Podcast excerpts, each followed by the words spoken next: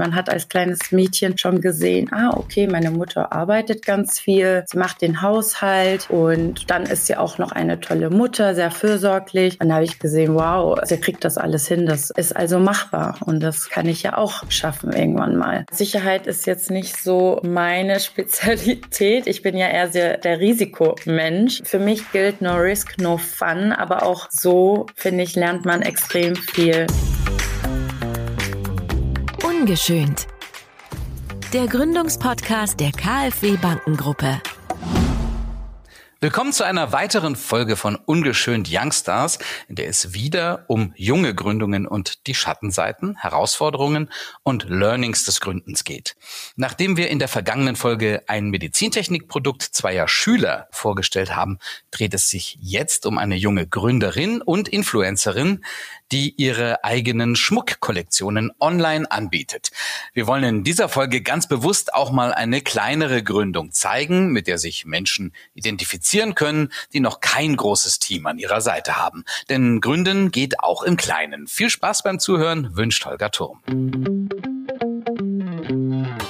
Ich spreche heute mit Merna Hermes von Heyam Jewelry. Hallo, Frau Hermes. Viele Grüße nach München. Hallo, grüß Sie. Ich freue mich sehr auf die Folge. Man kann es ja bei Podcasts nicht sehen, aber tragen Sie heute Schmuck aus Ihrer eigenen Kollektion?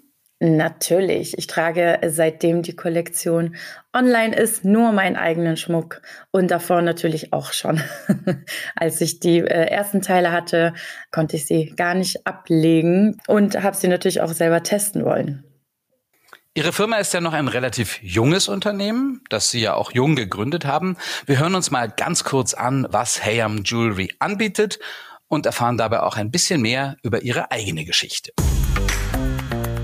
Ringe, Halsketten und Ohrringe aus Sterling Silber oder vergoldet. In verschiedenen Kollektionen online bestellbar, auch mit passenden Schmuckboxen. Das alles bietet die Hayam Jewelry an. Gründerin Merna Hermes hat schon als junge Frau Erfahrung mit Schmuck, Mode und Kosmetik gesammelt, während ihrer erfolgreichen Karriere als Influencerin. Doch das reichte ihr nicht. Die ausgebildete Rechtsanwaltsfachangestellte beschloss, eigene Schmuckkollektionen im Onlineshop anzubieten.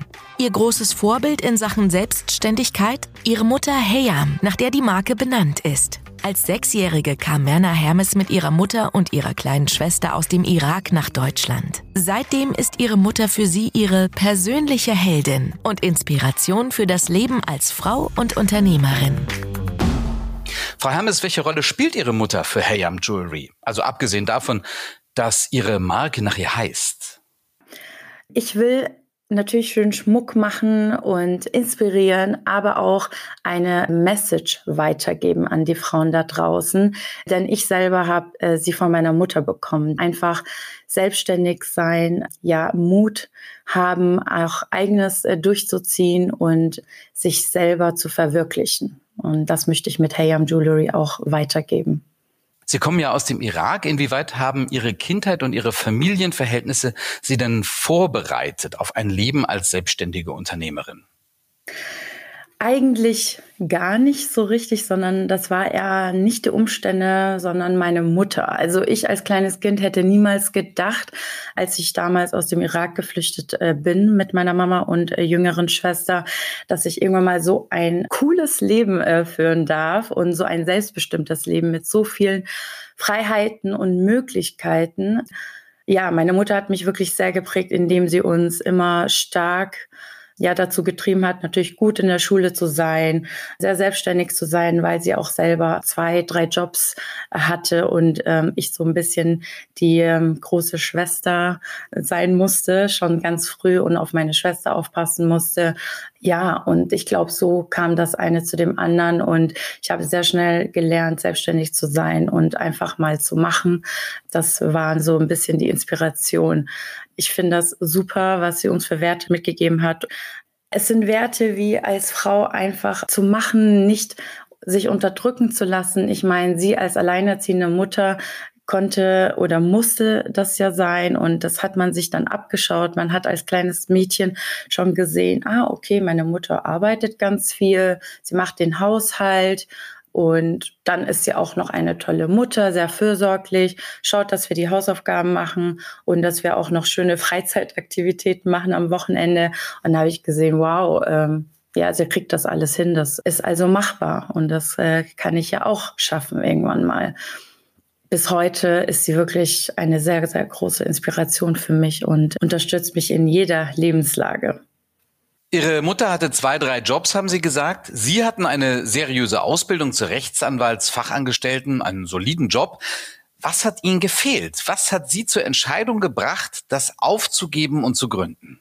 Äh, meine Ausbildung war super. Also das war auch ein ganz, ganz toller, interessanter Job.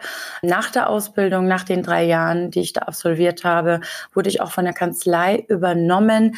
Allerdings wurden dann meine Tätigkeiten in Anführungsstrichen uninteressanter. Und in der Ausbildung selber habe ich ja damals schon mit Instagram angefangen. Das heißt, ich habe mein Hobby einfach auf der App mich ausgelebt sozusagen, mich geschminkt, Bilder von meinen Looks gemacht. Und so sind damals schon die Firmen auf mich zugekommen oder aufmerksam geworden. Und ähm, es fing dann natürlich mit Produktplatzierung an. Und dadurch, dass ich halt eben irgendwann mal auch gebucht wurde von Marken wie zum Beispiel Lancôme, konnte ich so ein bisschen ein ja, Nebenverdienst machen. Ich war sozusagen mit meinem Hobby dann irgendwann mal ausgelastet und habe Zeit dafür gebraucht, dass ich dann manchmal nachts einfach meine Videos geschnitten habe und dann am nächsten Morgen in der Kanzlei stand. Mit den paar Aufträgen, die ich monatlich hatte mit dem Bloggen, konnte ich dann ja mein, mein Lifestyle sozusagen, Miete und alles andere decken und hatte dann einfach den Mut zu kündigen. Ja, und dann habe ich äh, erstmal Vollzeit gebloggt. Wie kamen Sie dann schließlich dazu, Heyam Jewelry zu gründen? Nach vier Jahren des Bloggens war ich dann auch bereit für etwas Neues. Ich hatte einfach Lust, äh, mal was anderes zu machen, beziehungsweise einen Schritt weiter zu gehen und vielleicht auch auf der anderen Seite zu sein, nämlich von der Brand-Seite. Äh, ich habe immer ein Istanbul Urlaub gemacht habe, auf den Basaren oder ja in den Shops ähm, ganz viel Schmuck eingekauft, was mir persönlich super gefallen hat, was ich in Deutschland jetzt nicht immer gefunden habe und habe das dann natürlich in Deutschland getragen und ja, meine Inbox ist geplatzt. Woher sind die Ohrringe? Kannst du sie uns verlinken? Und ich hatte natürlich die Links nicht, weil es die online nicht gab und so kam dann die Idee, das einfach mal selber zu machen und äh, anzubieten. Also meine Follower waren eigentlich die Inspiration meiner Brand. Wo lagen denn die Schwierigkeiten ganz am Anfang der Unternehmensgründung? Äh, hatten Sie da irgendwie Unterstützung? Ich habe keine Unterstützung gehabt. Äh, die Idee hatte ich wirklich schon so eineinhalb Jahre und wollte eigentlich endlich mal anfangen.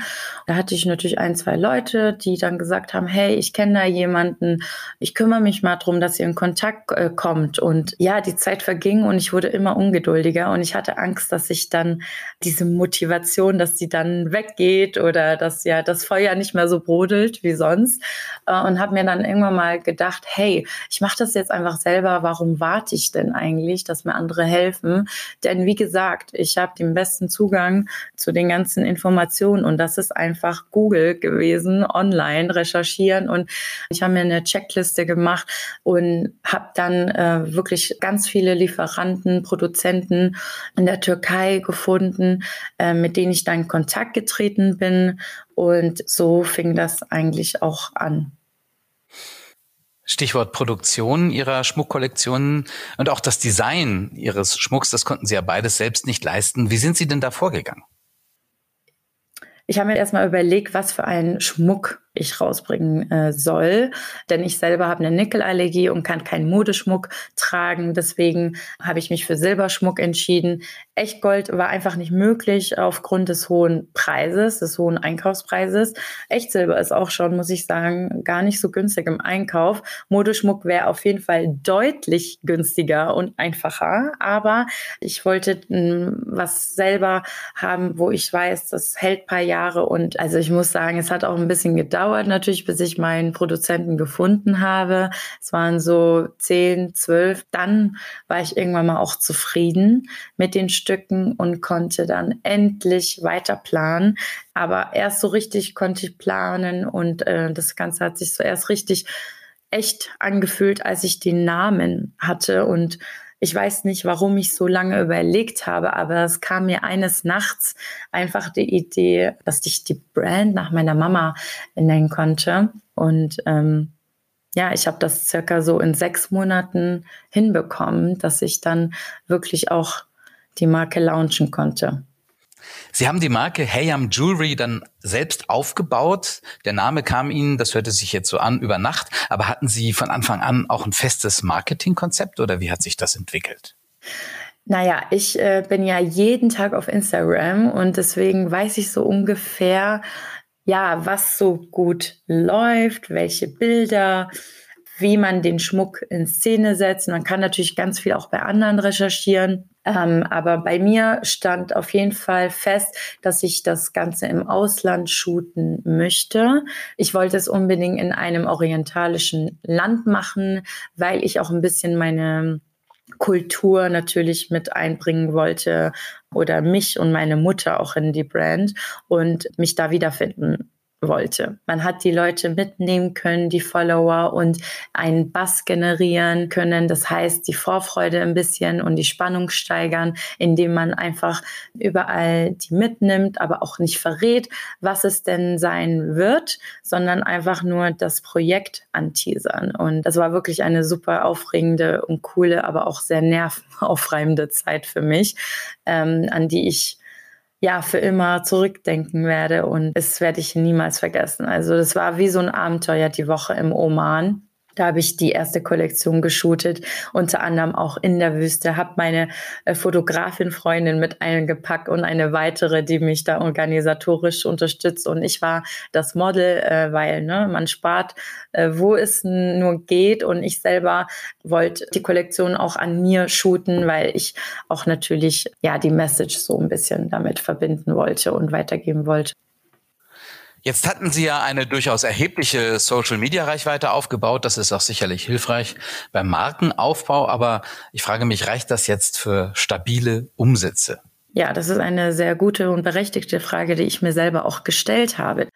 Also ich konnte das nicht einschätzen, wie das überhaupt anläuft. Deswegen war ich natürlich auch super überrascht und emotional. Ich habe an den ganzen Abend die ganze Zeit nur geweint, weil ich mir dachte, was passiert hier gerade? Äh, weil ich natürlich aber auch diesen Tag angeteasert habe und die ganze Zeit gesagt habe, Leute, an dem Tag ist es soweit. Schaut rein, um 20 Uhr Countdowns erstellt, diesen Bass generiert.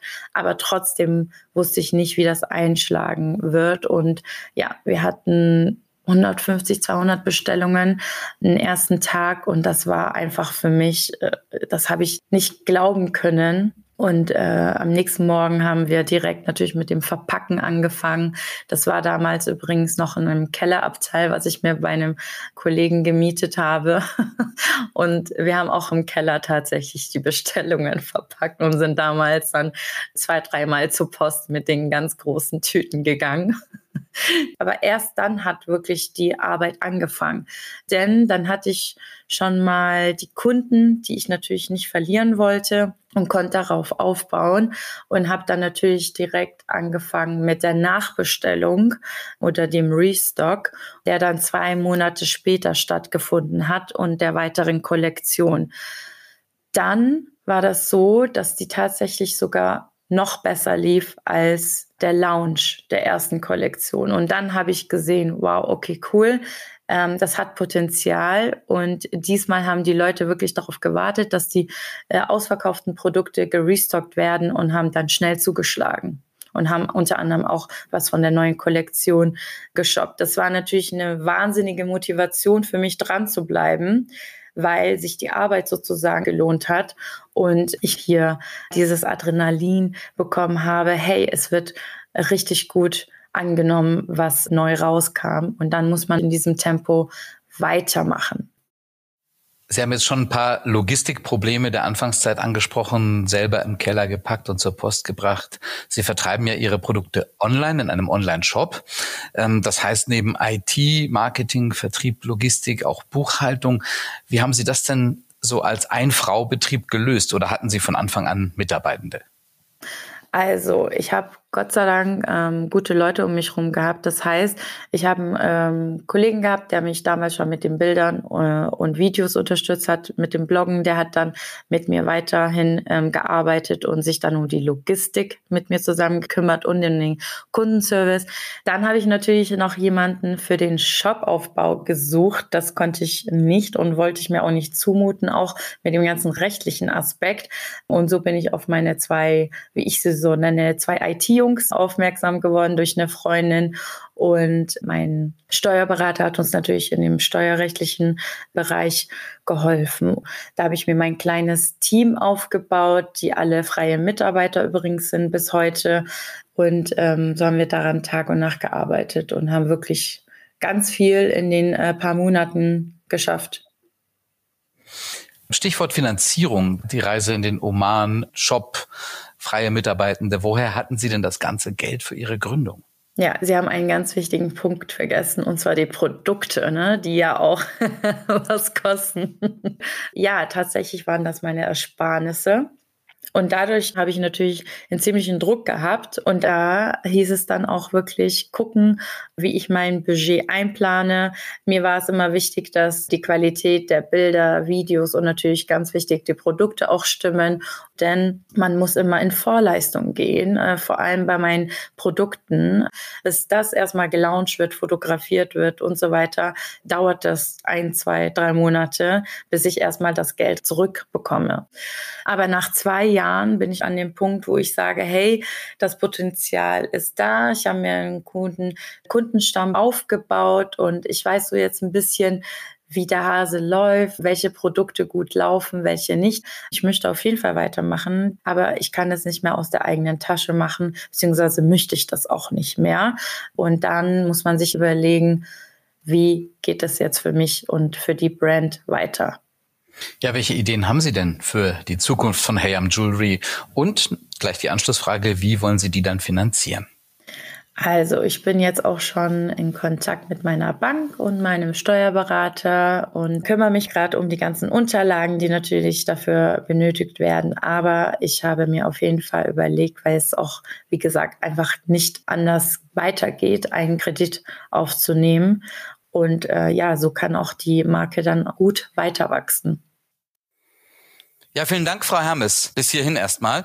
Unsere Rubrik Mantra Mantra ist eine gute Übung, sich kurz zu fassen auf unsere Fragen, in denen wir immer wissen wollen, was ist das persönliche Business Mantra unserer Gäste? Mantra Mantra.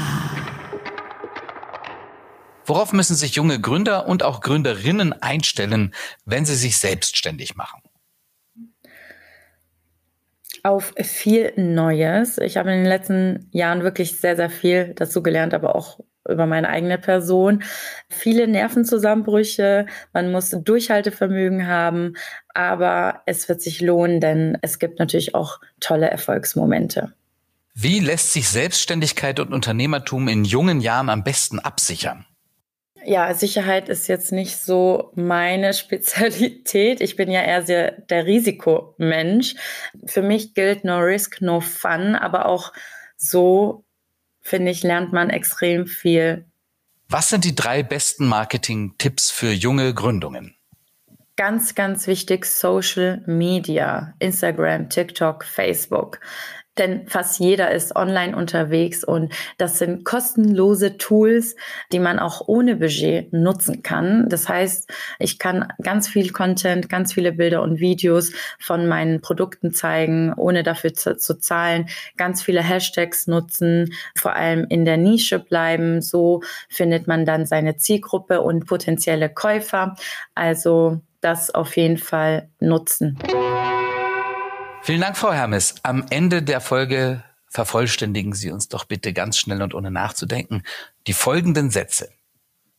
Als junge Unternehmerin begeistere ich mich vor allem für Neues.